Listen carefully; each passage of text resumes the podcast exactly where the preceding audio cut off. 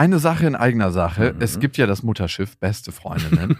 und auf dem segeln wir ab September wieder quer durch Deutschland und Österreich. Es gibt eine neue Tour, die heißt Zu hart für den Podcast.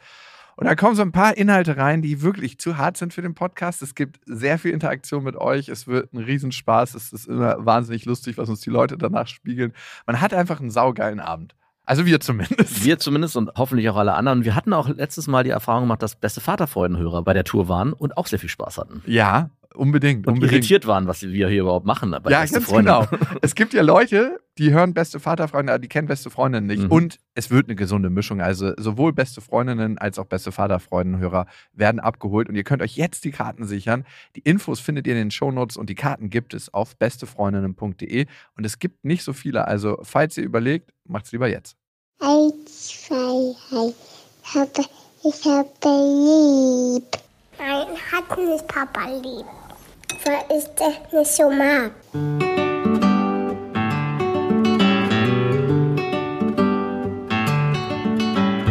Das sind beste Vaterfreuden. Keine bösen Wörter. Die Fremde, alte Schöpfe. Setz dich bitte hin.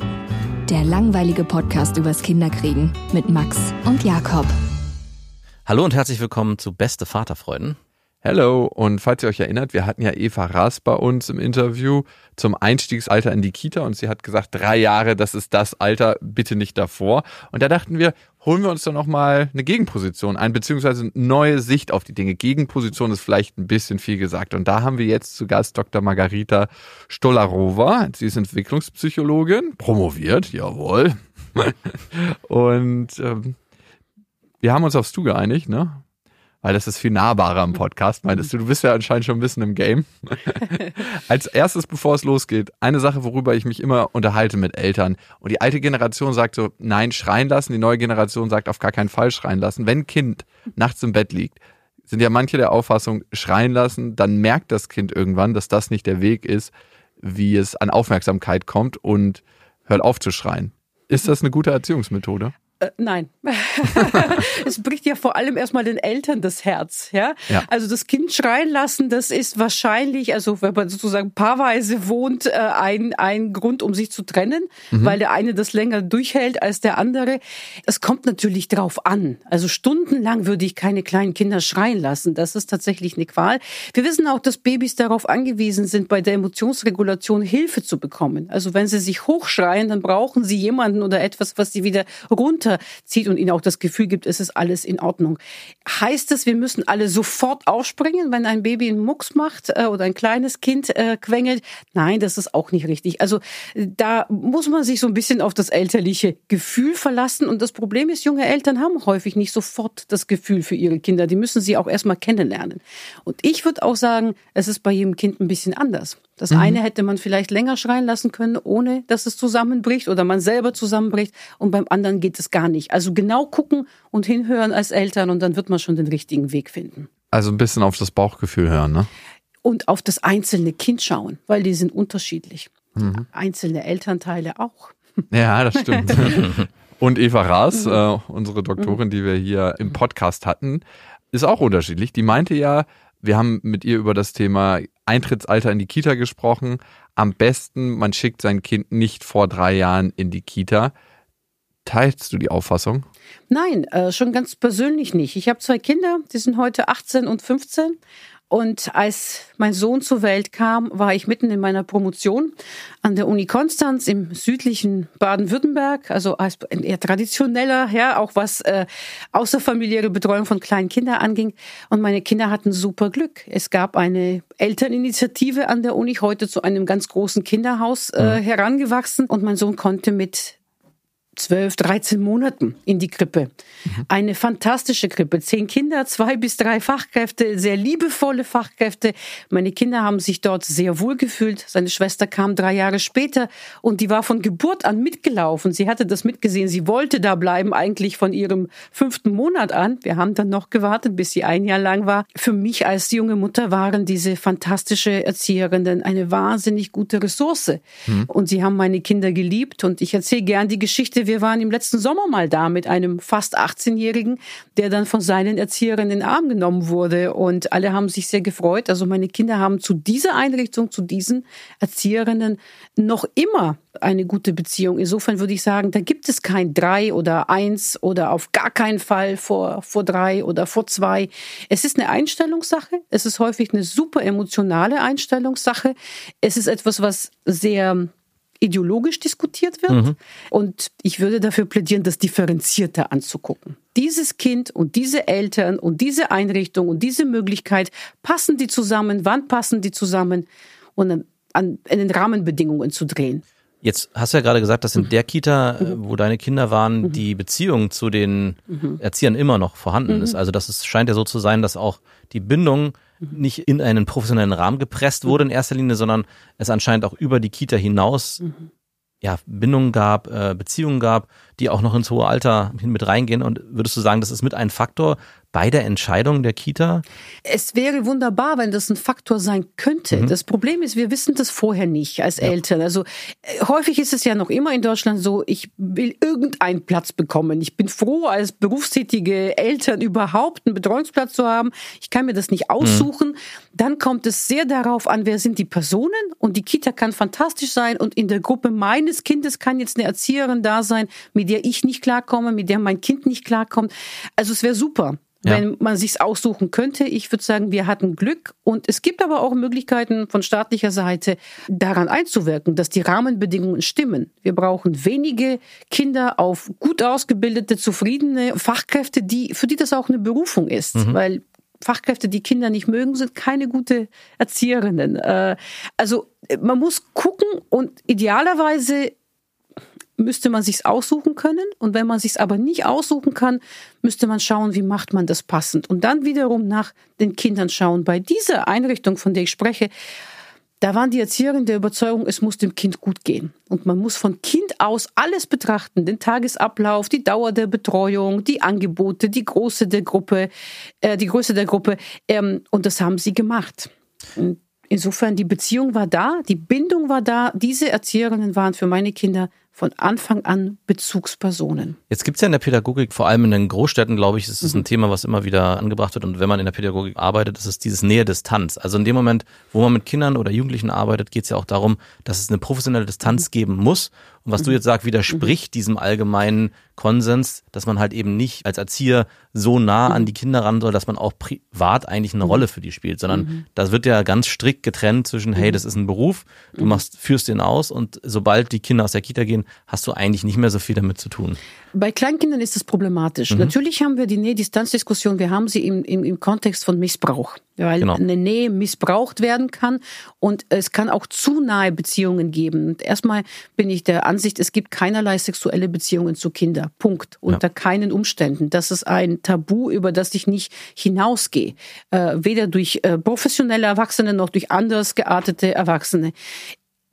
Trotzdem muss es, finde ich, und das sagt uns die Entwicklungspsychologie auch, eine Nähe geben. Mhm. Bindung und Beziehung funktioniert über Berührung. Ja.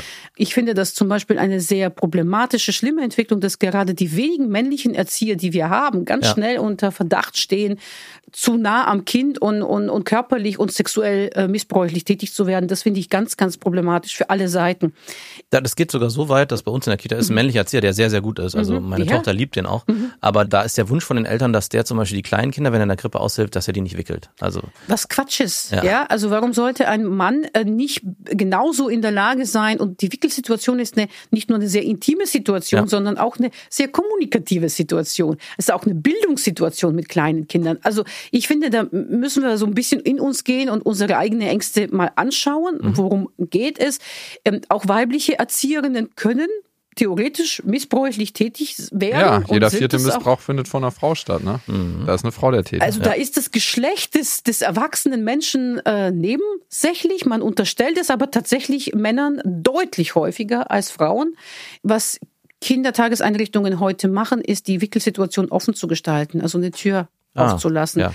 Auch wenn ich finde, dass, also auch Kinder brauchen vielleicht Privatsphäre und auch da muss man schauen, wie viel ist, ähm, wie viel ist, ist zu viel. trotzdem die emotionale Nähe zu Kindern, mhm. die ist für ihre Bezugsperson und das sind Erzieherinnen für Kinder unter drei. Ich würde auch behaupten für Kinder unter sechs und ich würde sagen, das sind die Grundschullehrkräfte für Grundschulkinder. Also wie lange lernen wir eigentlich aus der Beziehung zu der zu der Person äh, heraus? Das ist erstmal komplett unabhängig von einer sexuell missbrauchlichen Situation, weil sexueller Missbrauch ist keine Beziehung, also in dem Sinne keine ja. positive Bindungsbeziehung. Mhm. Ähm, und es wird absolut benötigt. Und ich finde, die Erzieherinnen waren Bezugspersonen für meine Kinder und sie waren Bezugspersonen für mich als junge Mutter in Situationen, in denen ich mich nicht auskannte. Meine Kinder sind sehr gerne in die Krippe gegangen. Mhm. Und im zweiten Jahr, ähm, aus, aus dem Nichts heraus, würde ich sagen, ich wusste nicht warum, hat mein, mein Sohn begonnen, äh, äh, heftigst zu schreien und sich zu wehren, als ich ihn gebracht habe. Das war die Kita, war in der Uni, in den umgebauten Räumlichkeiten der mhm. Uni.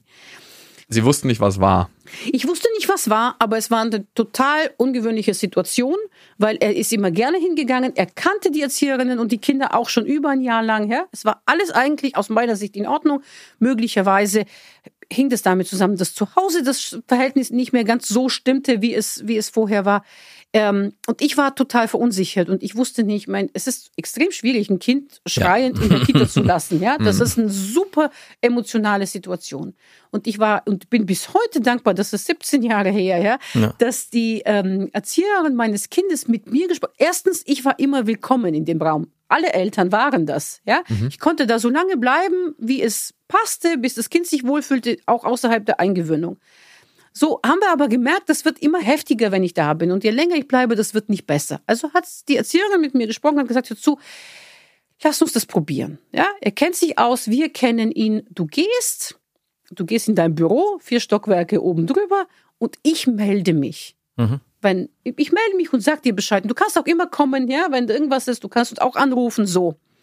Und ich erinnere mich an diese Anrufe. Ich war kaum am Schreibtisch, ja, ging das Telefon. Ich höre ja die Geräusche im Hintergrund. Die Gruppe war da. Ist alles okay. Er hat sich beruhigt. Er macht jetzt das und das. Es ist alles, ja. Also diese sehr nahe auch Kooperation mit den Eltern. Ich finde, Fachkräfte und Eltern werden manchmal gegeneinander ausgespielt, weil die einen wollen das und die anderen jenes. Und das ist falsch. Also mhm. wir, wenn wir für das Beste für die Kinder arbeiten, müssen wir zusammenarbeiten, müssen uns verständigen. Und äh, insofern zu deiner Frage zurück. Also ich finde, Nähe und Distanz auf vor dem Hintergrund möglichen sexuellen Missbrauchs ist im Kontext der Kleinkindererziehung falsch. Mhm. Kinder nicht zu berühren, auch die ganze Corona-Diskussion. Kleine Kinder können und sollen nicht Abstand halten zu ihren Bezugspersonen. Das funktioniert nicht. Also im Prinzip ist es ja auch das, was Eva Rass gesagt hat, dass im mhm. ersten, oder nicht nur mhm. Eva Rass, sondern die mhm.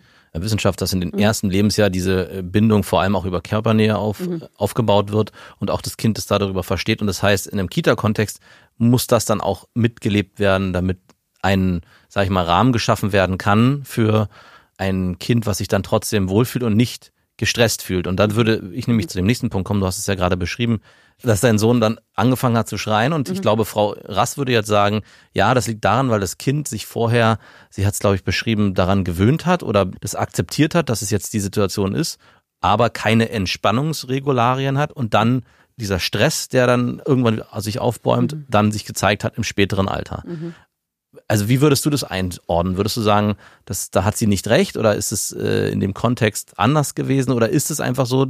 Und ich erlebe das genau bei meiner Tochter auch mit mhm. fünf Jahren, die auf einmal anfängt zu sagen, jetzt geht's wieder. Ich habe keinen Bock mehr in die Kita zu gehen. Ich, mhm. Sie schreit, also mhm. sie wehrt sich vehement körperlich mhm. und will wieder mitkommen. Und da frage ich mich schon, liegt es mit daran, wenn ich jetzt nach der Eva Rass Folge äh, mich daran erinnere, wie es war, als wir sie mit elf Monaten in die Kita gegeben haben, war das nicht so ein Problem. Mhm. Aber musste sie dadurch in dieser Phase diese, diesen Stress aushalten und der zeigt sich jetzt erst später. Ich würde das nicht so kausal sehen. Auch mhm. wenn ich finde, die Stressdiskussion, wie viel Stress setzen wir unseren Kindern in welchen Situationen aus, ist eine legitime. Ja, aber ähm, bei einem fünfjährigen Kind, das jetzt eine heftige Reaktion zeigt, mhm. würde ich auf diese Reaktion und die jetzige Situation schauen. Da gibt es eine ganze Reihe von möglichen Erklärungen, eher als auf die ähm, Zeit vor vier Jahren, als sie elf Monate alt war.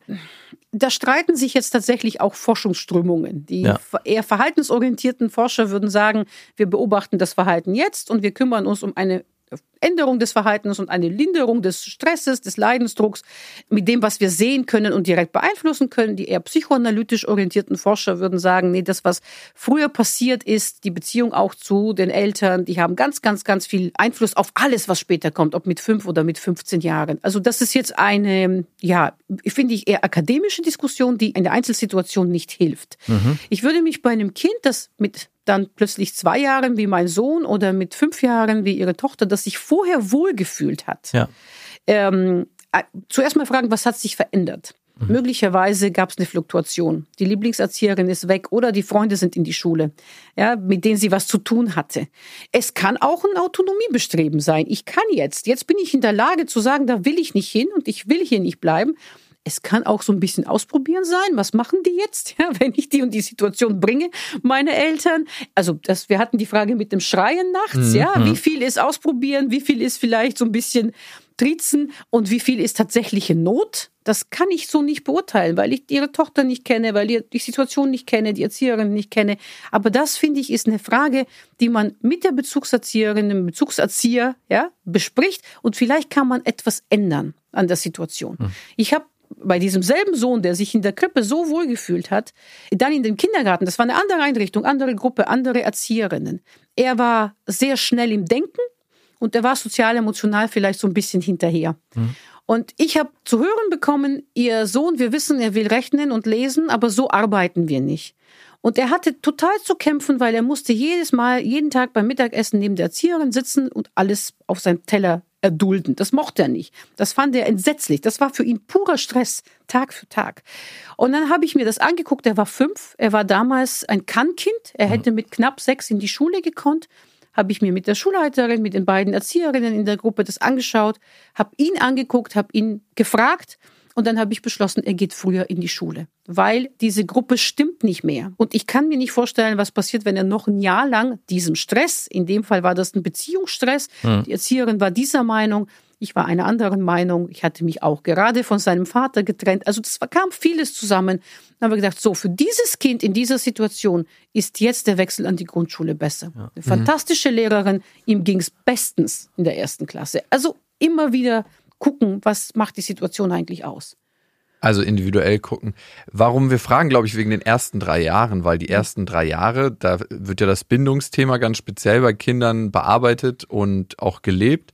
Und ich glaube, wenn Kinder keine sichere Bindung erfahren in den ersten drei Jahren, ist das auch Voraussetzung dafür, dass sie wahrscheinlich ein brüchiges Selbstwertgefühl entwickeln. Also wenn man sich fragt, wenn jemand heutzutage eigentlich ein nicht so gutes Selbstwertgefühl hat, finde ich es immer sinnvoll, mal in die Kindheit zu gucken, vor allem in die ersten drei Entwicklungsjahre. Ähm, wie siehst du das?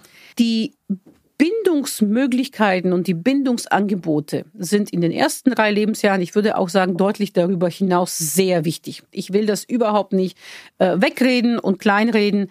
Was ich aber zu bedenken geben will, ist, die Eltern und auch nicht allein die Mutter, sind nicht die einzigen und unter Umständen nicht die besten Bindungsoptionen, die es gibt.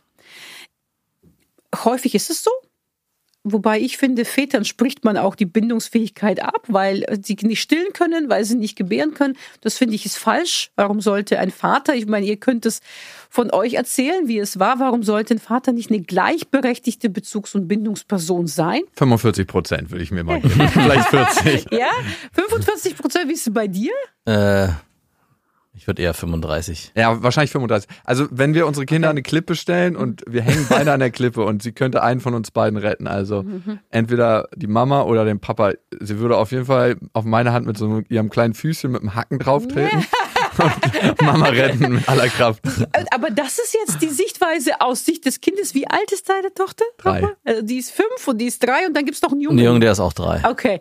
Ähm, also das ist jetzt so aus der Sicht des Kindes und das ist möglicherweise dynamisch. Also ich würde vermuten, dass es Situationen gibt, zu der sie eure Kinder lieber zum Papa als zum Mama rennen. Ich Ja. meine, man muss die nicht vor der Wahl stellen, aber man kennt solche Situationen. Ja, die gibt es ja. Und wir wissen auch aus der Forschung, da gibt es eine, äh, eine hervorragende Kollegin von mir, die lange Zeit an der Uni Wien geforscht hat, die jetzt in Berlin ist als äh, Seniorprofessorin, ähm, die sagt, Mütter müssen Väter auch mal lassen. Also wenn Mütter aktiv das Bindungs- und Beziehungsverhalten verhindern, weil sie der Meinung sind, sie können es besser, dann kommen Väter auch nicht zum Zug. Wir wissen auch, dass Väter vorsichtiger sind, wenn die Kinder krank sind, wenn sie zum Beispiel zu früh zur Welt gekommen sind oder eine andere Beeinträchtigung haben oder chronisch krank sind, dann ziehen sich Väter eher zurück, während Mütter da in die Sorgerolle reingehen. Auch das ist nicht notwendig. Also meine erste Prämisse ist, Kinder können mehr als eine Bezugsperson haben. Bindungsperson würde ich auch sagen. Ich würde so weit gehen, zu sagen Bindungsperson. Wenn man überlegt, diese Vater-Mutter-Kind-Konstellation oder auch nur Mutter-Kind-Konstellation, die ist nicht überall auf der Welt das Normalste der Welt. In vielen Kulturen ist es die äh, Mutter der Mutter, die gleich nach der Geburt heftigst mit einsteigt, weil auch eine junge Mutter nicht weiß, wie es ist, Wochenbett und also da, wo ich herkomme in Bulgarien, sind die ersten 40 Tage oder 40 Tage sind so ein Zeitfenster übrigens auch beim Tod, nicht nur bei der Geburt.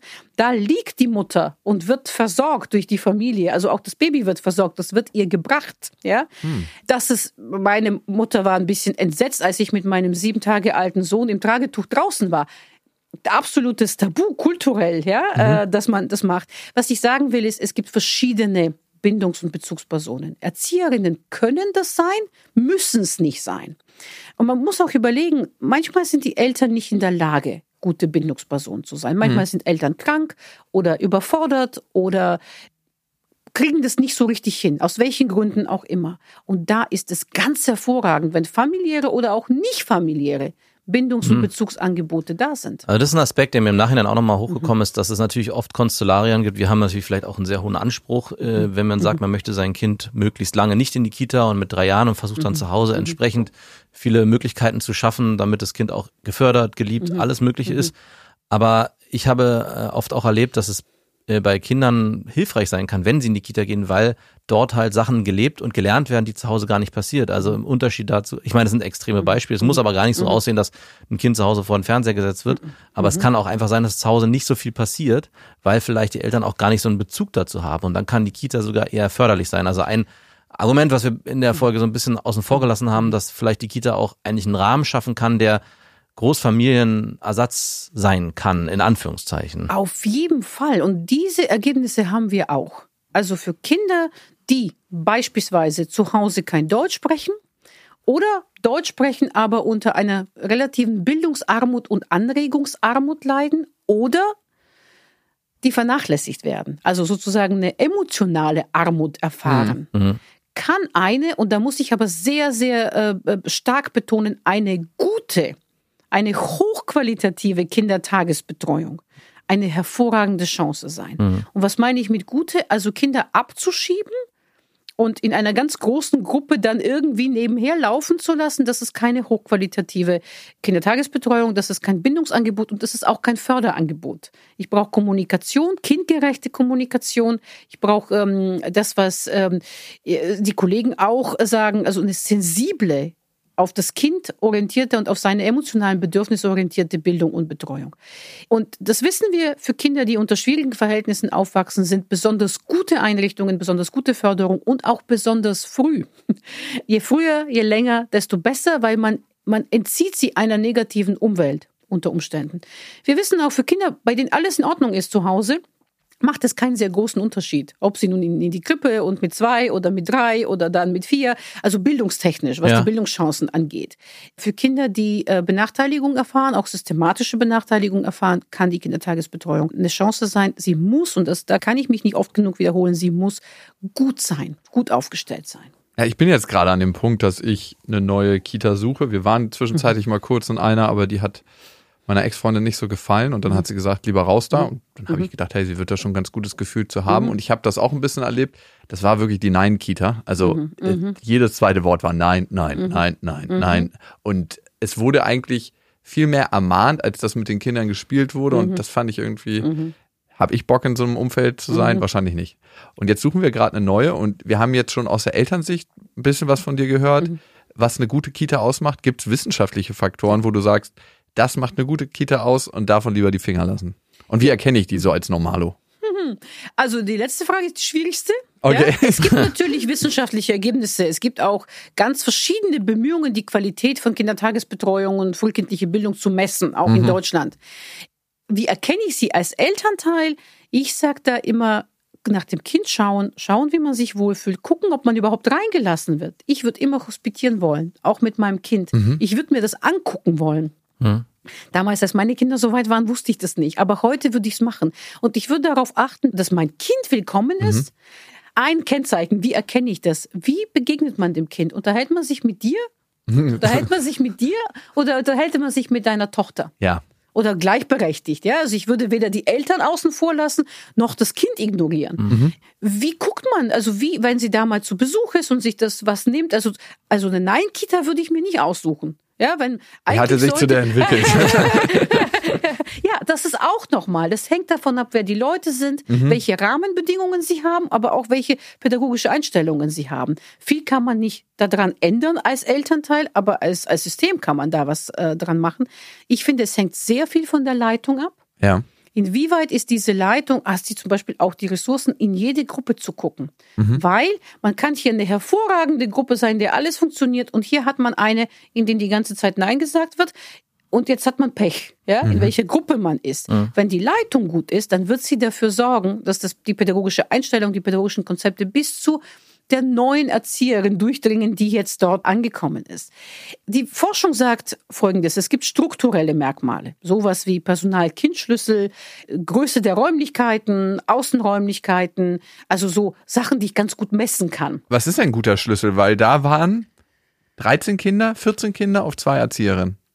Das ist nicht so schlecht, wobei das sind Kinder unter drei, oder? Es war eine gewesen. gemischte Kita, ne? Da waren Kinder ab null Jahren bis Eintrittsalter Schule, also bis sechs. Das fand ich schon ziemlich heftig, weil das war so ein großer Rahmen und man hat richtig gemerkt, dass manche Kinder gar nicht so richtig beschäftigt waren, während zwei Einjährige versorgt werden mussten. Und die nehmen ja eigentlich, gerade wenn sie eingeführt werden, die ganze Aufmerksamkeit. Also deswegen sagt man auch, der Personalschlüssel ist ein anderer, je nachdem, wie alt die Kinder sind und auch je nachdem, welche besondere Förderbedürfnisse sie haben. Wenn ich Kinder mit Behinderungen habe, wenn ich Kinder aus besonders schwierigen Verhältnissen habe, binden sie auch mehr Aufmerksamkeit. Ein ganz hervorragender Schlüssel wäre bei Kindern unter drei eins zu drei. Wow. Also zehn Kinder, drei Fachkräfte. Das muss jetzt nicht durchgängig durchgehalten werden. Ja, gibt Randzeiten, Kinder kommen und gehen und Kinder lernen sich auch zu beschäftigen. Aber das wäre, das wäre so eine super Empfehlung. Wenn wir darüber nachdenken, in der Kindertagespflege ist es eins von bis zu fünf. Und das unterscheidet sich je nach Bundes, also bis zu fünf sind erlaubt. Je nach Bundesland, entsprechend je nach Vergütung, ist der Durchschnitt in manchen Bundesländern bei 2,5 Kinder und in manchen, in anderen Bundesländern bei 4,5 Kinder auf einer Person. Die sind häufig unter drei, die sind in allermeisten Fällen unter drei. Und das muss man sich eben anschauen. Bei Kindern bis sechs Jahren ist es ganz gut, wenn man so einen Schlüssel hat von 1 zu 7, 1 zu 6, 1 zu 7, also 15 Kinder, zwei Fachkräfte. Das hört sich schon wenig an. Ja, die, sind, die werden älter. Und man geht davon aus, dass sie auch mehr miteinander spielen. Und das, also es kommt jetzt auch darauf an, ob ich sozusagen unter Dreijährige in der Gruppe habe oder drei bis sechs habe. Also da muss man so gucken. Ein üblicher Schlüssel in diesem Land ist 1 zu 10. What? Also sogar 1 zu 12. Gerade in den Kindertageseinrichtungen in den Ostbundesländern ist der Schlüssel schlechter. Die Qualifikation der Fachkräfte häufig besser. Ja, also muss man schauen, muss man sehr genau gucken. Und dann gibt es in solchen Bundesländern wie Bayern, also da weicht man 1 zu 1. Nein, der Schlüssel ist schlecht in Bayern. Ah, okay, gut. Und das Fachkräftegebot wird von hinten aufgeweicht. Also man bekommt keine ausgebildete Erzieherinnen, Kindheitspädagoginnen und man nimmt Assistenzkräfte rein. Und dann ist die Frage, also wie, wie kontrolliert, also es gibt, also einmal ist es der Schlüssel, dann ist es die Qualifikation. Ja, der Fachkräfte, wie sie ausgebildet sind. Und ich finde, dann sind andere Rahmenbedingungen wie Vergütung, Wertschätzung, ja, solche Sachen. Und das vierte sind multiprofessionelle Teams. Jetzt sind Einrichtungen unterschiedlich groß und betreuen, bilden unterschiedliche Kinder. Ich finde auch Kinder mit Behinderungen, nicht nur ich finde das, auch die UN-Menschenrechtskonvention und die UN-Konvention für Menschen mit Behinderungen äh, sieht es so, auch behinderte Kinder haben ein Recht in den Regeleinrichtungen zu sein. Nun müssen sie angemessen gefördert, gebildet, betreut. Und da kommt es eben sehr darauf an, wie du schon sagtest, wenn die zwei Einjährigen von den 15 Kindern die beiden Erzieherinnen binden, ja, weil der eine äh, hat sich gerade wehgetan und der andere muss ganz dringend gewickelt werden. Mhm. Was machen denn die anderen 13 Kinder? Die lernen sich selber zu beschäftigen. Weder betreut noch gebildet, ja? ja. Und das ist nicht das Ziel. Guter ja, also es ist auch eine Situation, die ich erlebt habe bei uns, dass halt ein, zwei Kinder, die dann den ganzen Rahmen auseinanderbrechen, also mhm. obwohl der Schlüssel bei uns sehr gut war, der mhm. war zwischen zwei zu drei in dem ersten Jahr in der Kita. Mhm. Und trotzdem, wenn dann ein Kind so viel Aufmerksamkeit mhm. Äh, brauchte, dass es eigentlich ein Erzieher immer bindet, bleibt ja dann mhm. eigentlich nur noch einer, höchstens zwei übrig. Mhm. Und das ist dann auch immer für mich ein Argument gewesen oder für uns, dass wir öfters geguckt haben, die Kinder früher abzuholen oder zu Hause zu lassen. Also es ist schon eine Situation, die man dann sich genau angucken muss. Und ich würde wahrscheinlich, und das hast du am Anfang noch gesagt, es ist ein bisschen auch die, die Frage der Berufung. Also da sind wir wieder bei Nähe Distanz mhm. oder was ist das? Kann der das nur professionell gut oder ist mhm. der vielleicht auch jemand, dem wirklich ein, es ein Anliegen ist, und das merkt man auch erst in den Gesprächen, mhm. wie er mit den Kindern umgeht und dass die Kinder auch entsprechend mhm. Umsorgt und mhm. behütet sind und nicht mhm. einfach nur, hey, ich mache hier einen Job, mhm. der auch noch einigermaßen schlecht bezahlt ist und mhm. irgendwie versuche ich ja meine Zeit rumzubringen. Und ich wundere mich, warum keiner mehr den Beruf lernen will, weil er so beschissen bezahlt ist. Ja. Das ist auch immer so, auch in der Politik so, Hä, wir wundern uns jetzt, dass wir einen Fachkräftemangel haben. Ja, ähm, guckt mal, was ihr ausgegeben habt, nämlich einen Scheiß. Aber Max, du warst ja selber mal Praktikant in der Kita, ne? War es für dich eine Berufung? Berufung oder so ein Ding halt, das du gemacht hast? Teils, teils. Also es war eine Zeit lang, hat sich so angefühlt, als wäre ich hier genau richtig. Und dann gab es aber auch Tage, wo ich gefühlt habe, was machst du ja eigentlich? Mhm. Wie Elternsein an sich. Wie Elternsein an sich. Ich glaube, mhm. das ist auch wirklich tagesformabhängig. Aber ich habe mich ganz bewusst jetzt gegen die Arbeit mit Kleinkindern entschieden, weil ich schon gemerkt habe, das ist nichts, wo ich mich berufen fühle. Mhm. Auch wenn ich das vielleicht kann, war es mhm. aber nichts, wo ich gesagt habe, hey, ich möchte hier auch noch zusätzlich meine Freizeit verbringen. Mhm. Und jetzt hattest du am mhm. Anfang, das würde ich noch gerne als Beispiel bringen, mhm. gerade weil ich das Thema Nähe Distanz nochmal reingebracht habe. Wir haben und die Erzieherin von der Kita meines Sohnes, die war letztens zu Besuch. Aufgrund mhm. von Corona ist jetzt gerade mhm. sowieso alles ein bisschen weniger geworden mhm.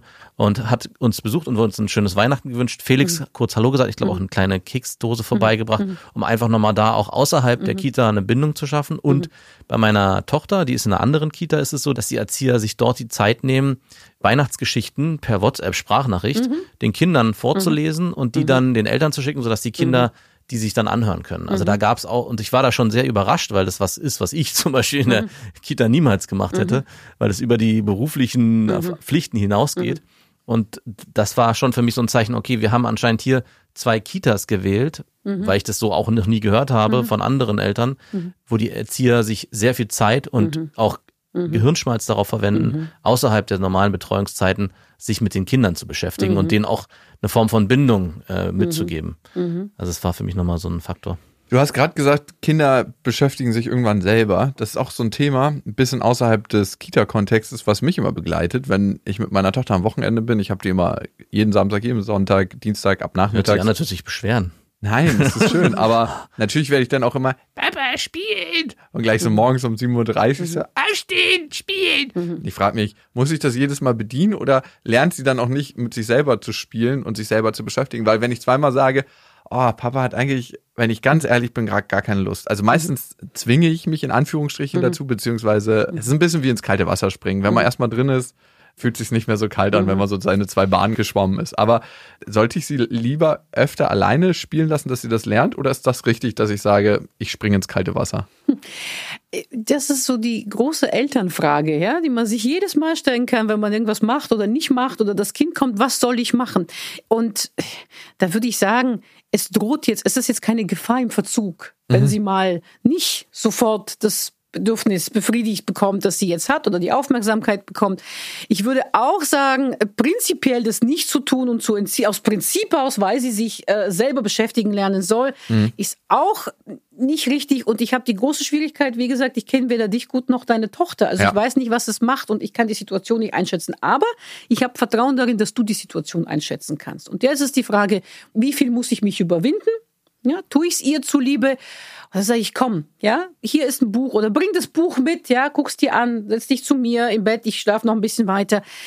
Diese Nähdistanzgeschichte, die mhm. ist ja auch schon ein ganz, schon über viele Jahrzehnte ein ganz großes Thema in der Forschung. Wir haben gerade, ja, ähm, 40er Jahre, vielleicht auch 50er, 60er Jahre die Diskussion gehabt, ganz viel Bindung und Nähe und das nur die Eltern versus Distanz und die Kinder sollen lernen, sich selbst zu beschäftigen. Es ist ein großer Forscher, Watson heißt er, der einen Erziehungsratgeber herausgegeben hat in den USA, wo es hieß, nicht küssen, nicht umarmen, nicht verwöhnen, von Anfang an auf Distanz, damit sie erfolgreiche Menschen werden. Ja, wir wissen hier, das macht Menschen kaputt mittlerweile. Aber das war damals die Einstellung. Und dann gab es eben eher die psychoanalytisch angehauchten Forscher, die sagten, ganz viel Nähe, immer zur Mutter, nicht weg von der Mutter, nur die Mutter, ja. Mhm. Und die Mutter ist auch an allem schuld, was dann später schief geht. Jawohl. Das kann es auch nicht sein. das kann es auch nicht sein. Aber nochmal zu der Beziehung oder das, was die Erzieherinnen bei dir machen, ja. dass sie versuchen, eine Beziehung aufrechtzuerhalten, auch wenn sie auf Distanz sein müssen oder wenn die Einrichtung zu hat ich finde es ganz wichtig, man muss sich mal vergegenwärtigen, wenn das wirkliche Bezugspersonen sind und die fallen plötzlich weg. Mhm. Das ist ja so, wenn der Vater geht. Mhm, ja? ja. also, ähm, ja, oder die Mutter krank ist oder ja, oder äh, dann ist plötzlich und Kinder verstehen nicht so gut was ja. passiert. Die haben auch ein anderes Zeitempfinden, gerade kleine Kinder, wie lange das ist. Und jetzt, die Freunde sind weg, ich kann die nicht sehen, die Erzieherin ist weg. Ich will noch eine Geschichte erzählen, wie Nähe funktionieren kann von meiner jetzt 15-jährigen Tochter. Als meine Kinder aus der Krippe gegangen sind, da waren sie beide jeweils so um die drei, haben sie ein kleines Büchlein bekommen handgeschrieben von der Erzieherin mit Fotos, mit Geschichten und in der direkten Ansprache. Du, mhm. als du zu uns kamst, war das so und so und hier spielst du mit dem und da macht ihr das und ihr habt das gerne gemacht. Diese Bücher stehen bis heute noch bei mir. Ich bin seitdem dreimal umgezogen. Mhm. Ja, die Kinder, äh, der Große ist jetzt eigentlich ausgezogen.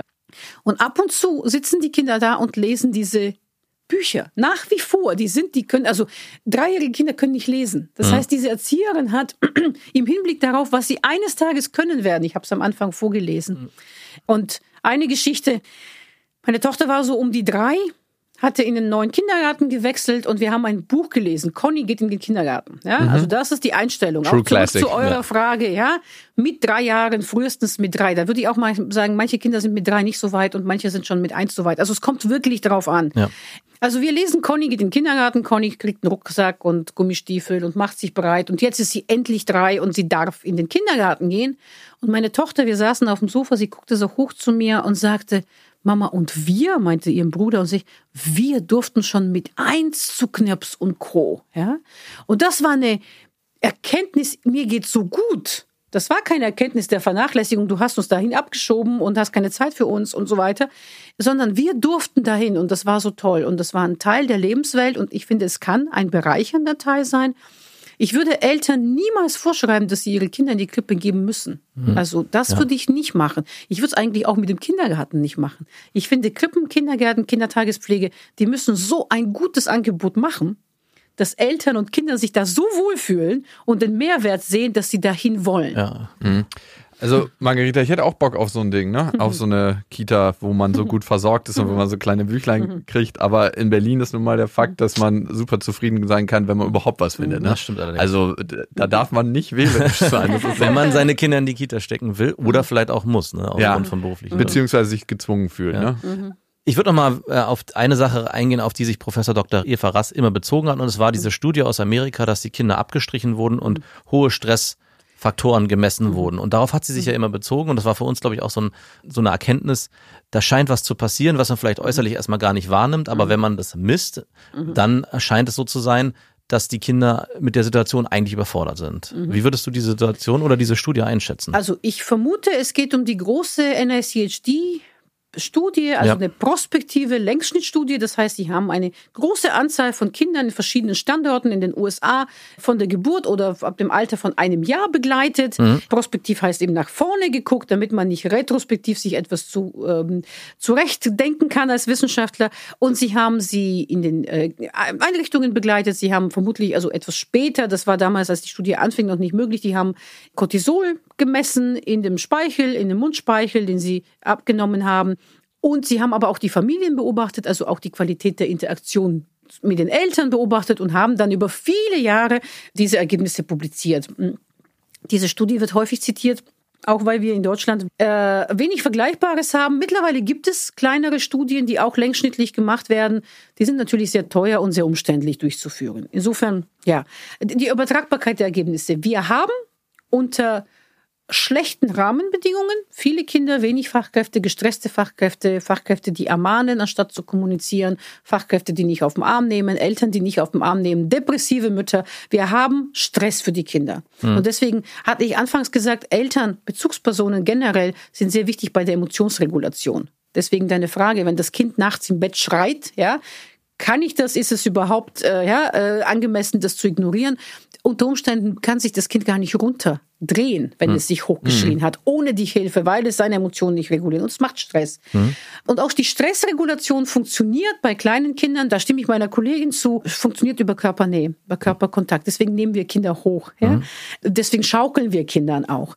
Und die Frage ist, kann eine Kindertageseinrichtung, kann eine Erzieherin das leisten? Wenn sie merkt, also wenn sie überhaupt im ersten Schritt merkt, dem Kind, das Kind ist gestresst, weil das sieht unterschiedlich aus bei verschiedenen Kindern. Ja.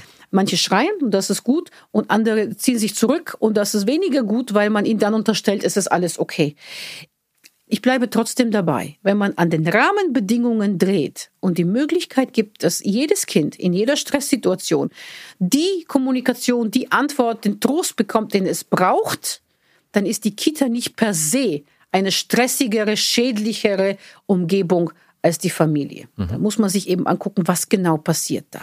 Trotzdem viele Kinder mit wenigen Fachkräften. Es ist laut, es ist auch stressig für die Fachkräfte. Übrigens ist es ein hoch anspruchsvoller Beruf, nicht nur aufgrund der Anforderungen, sondern aufgrund des Stress- und Lärmpegels. Wer nimmt ja. die eigentlich am Ende den Arm um die Stress? ja, ich habe mich das immer gefragt. Also wenn man da reinkommt, merkt man das ja auch, was sie ableisten, mhm. Erzieherinnen und Erzieher, mhm. wie krass das ist. Also dieser Lärmpegel und manche haben ja selber dann noch Kinder und dann kommst mhm. du nach Hause mhm. und dann warten da deine mhm. drei, vier Kinder und wollen auch noch in irgendeiner mhm. Weise lieb gehabt werden. Also ich mhm. bewundere das schon. Ja. Hat es denn vielleicht auch mit dem System in Amerika zu tun gehabt, wie dort Kita-Betreuung generell aussieht? Dass dieser ja. Test auch so extrem in die eine Richtung ausgefallen ist oder kann man das so nicht pauschal sagen? Das kann man vermuten. Das mhm. kann man nicht nachweisen, aber man kann, ich kann auch ein paar Aspekte hervorheben, die das System dort von dem System hier unterscheiden.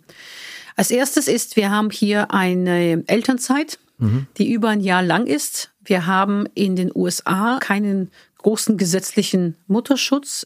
Für die meisten bedeutet das nach sechs Wochen mhm. bin ich entweder zurück bei der Arbeit, auch als Mutter, ja. oder ich habe einen super kulanten Arbeitgeber, der mir nochmal sechs Wochen gibt.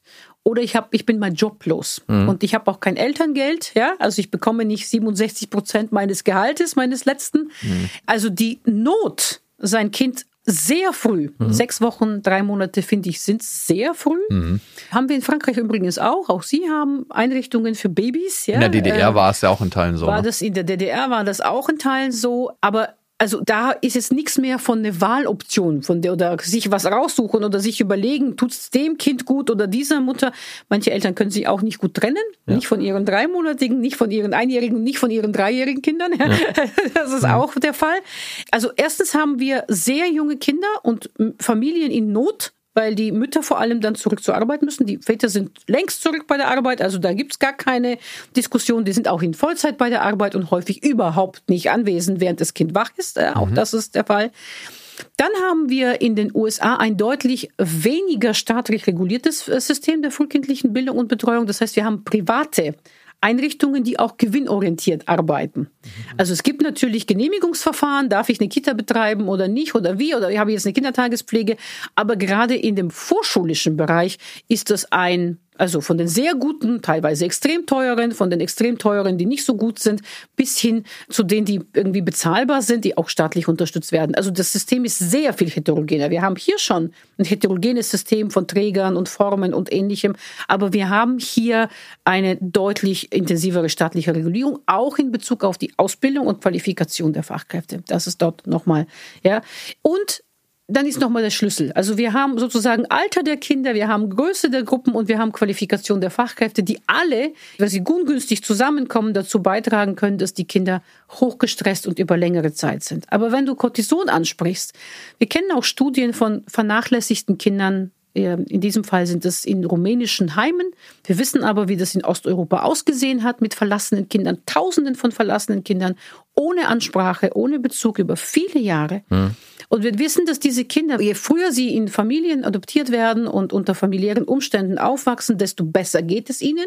Aber wir wissen, dass schon zwei Jahre in einem solchen Heim dauerhafte Schädigung des Stressregulationssystems zur Folge haben. Diese mhm. Kinder, selbst wenn sie einigermaßen stabile und glückliche Erwachsene werden, denen geht es bis ans Ende ihres Lebens tatsächlich immunologisch und hormonell bei der Stressregulation schlecht.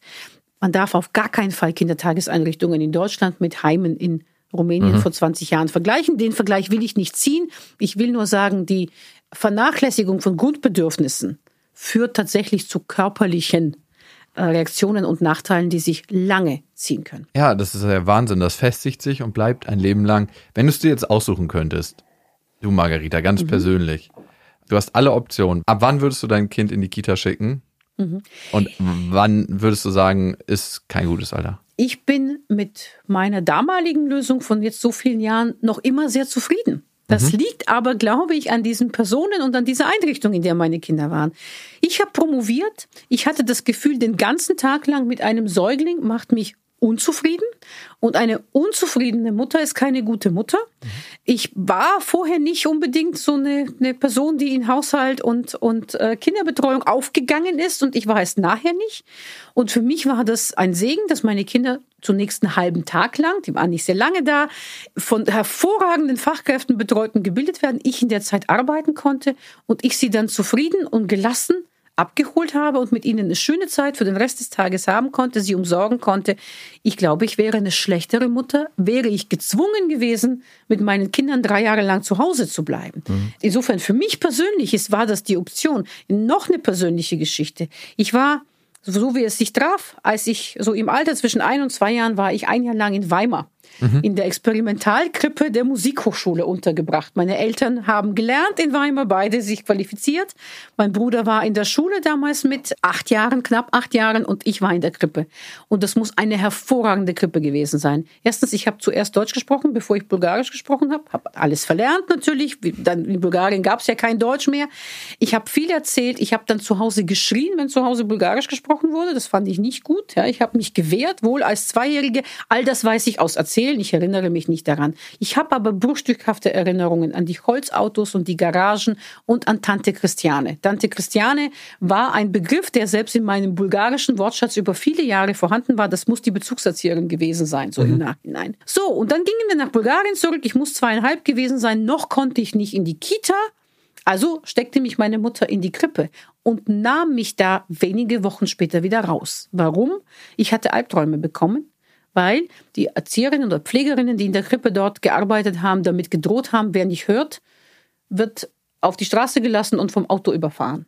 Oh. Meine Mutter hat mich nach Hause genommen, also unter diesen Umständen nicht, meinem Kind geht's nicht gut und hat eine Kinderfrau gefunden, die mich zu Hause betreut hat. Nur mich als eine Art Oma im Prinzip, ja, was wiederum ein übliches Betreuungsarrangement ist oder gewesen ist in dieser Zeit in Bulgarien. Was ich damit illustrieren möchte, die konkreten Rahmenbedingungen, die konkrete Situation ist das, was die Entscheidung in die eine oder andere Richtung beeinflusst. Und ich würde nicht unterschreiben, alle Kinder mit eins in die Grippe oder alle Kinder erst mit drei. Das ist nicht die beste Lösung für jedes Kind und jede Familie. Das waren berühmte letzte Worte von Dr. Margarita Stolarova. Vielen Dank, dass du da warst. Also es waren nicht deine allerletzten Worte, du hast ja auch Bücher geschrieben. du redest ja noch weiterhin mit deinen Kindern. Gut. Aber ähm, ja, das war, finde ich, ein spannender Einblick. Mhm. Vielen Dank, dass du da warst. Ich habe mich sehr gefreut, hier zu sein. Danke für die Einladung. Gerne wieder. Vielen Dank. Das waren Beste Vaterfreuden mit Max und Jakob. Jetzt auf iTunes, Spotify, Deezer und YouTube. Der 7-One Audio Podcast-Tipp. Hallo, ich bin Lynn. Und ich bin Leo. Ihr kennt uns vielleicht schon vom True Crime Podcast Mord auf Ex. Eigentlich sprechen wir da ja jede Woche über Verbrechen. Mhm. Aber da gibt es ja noch ein anderes Thema, das die Menschen und uns schon immer fasziniert hat. Die Liebe. Krasse Geschichten, die wirklich passiert sind. Bonnie und Clyde zum Beispiel. Cleopatra und Caesar. Oder Diana und Charles. Oder halt Camilla. Liebe gibt's bei True Love aber auch nicht nur im klassischen Sinne. Es geht auch um Familie, um die Liebe zum Beruf oder sich selbst oder Freundschaft. Am besten sind ja auch eh die Filme, wo dann am Ende steht, nach einer wahren Begebenheit. Mhm. Das sind so Geschichten, die kannst du dir eigentlich gar nicht ausdenken. Ja. Und das gibt's jetzt eben als Podcast. Und das Ganze heißt True Love.